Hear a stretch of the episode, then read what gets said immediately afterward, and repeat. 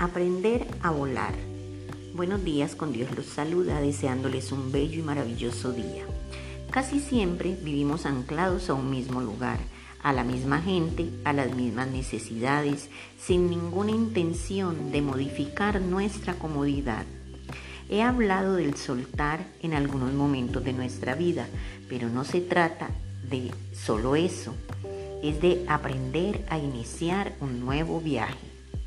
Aprender a volar, abrir nuestras alas a nuestros sueños y lanzarnos a nuevas aventuras. La comodidad que vamos asumiendo en nuestro día a día no nos permite experimentar cosas nuevas.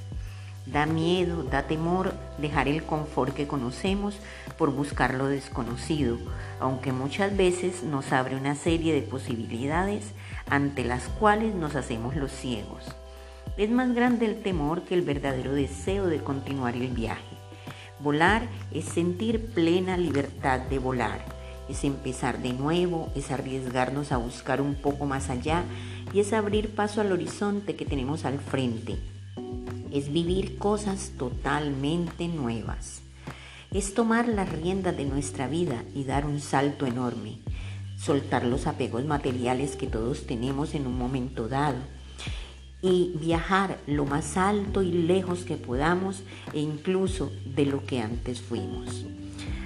Aprendamos a ser diferentes, démonos la oportunidad de descubrir hasta dónde podemos llegar. El miedo nos paraliza, nos estanca. Si no logramos salir de ese caparazón, será muy difícil conseguir una verdadera libertad emocional, física y corporal. Veamos nuestro mundo en diferentes perspectivas. Démonos la oportunidad de aprender, conocer y evaluarnos lo más alto que podamos. No debemos tener nuestros sueños. Hay que darles rienda suelta. Debemos aprender a amar nuestras alas y disfrutarlas en su totalidad. No nos detengamos. Nos daremos cuenta que podremos llegar donde queramos las esperanzas que todos tenemos en algunas cosas muchas veces las dejamos perder por miedo a arriesgarnos y a tomar la vida por los cuernos. Recordemos que debemos vivir a plenitud. Esta vida es muy pero muy corta. No la desperdiciemos.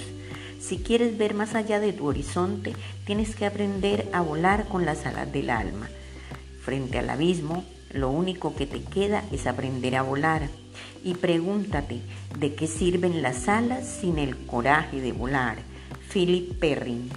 Si sientes que estás cayendo, quizás sea el momento indicado para abrir tus alas y aprender a volar. Luis López. Que el Señor los bendiga siempre, les desea su amiga Saide Naufal.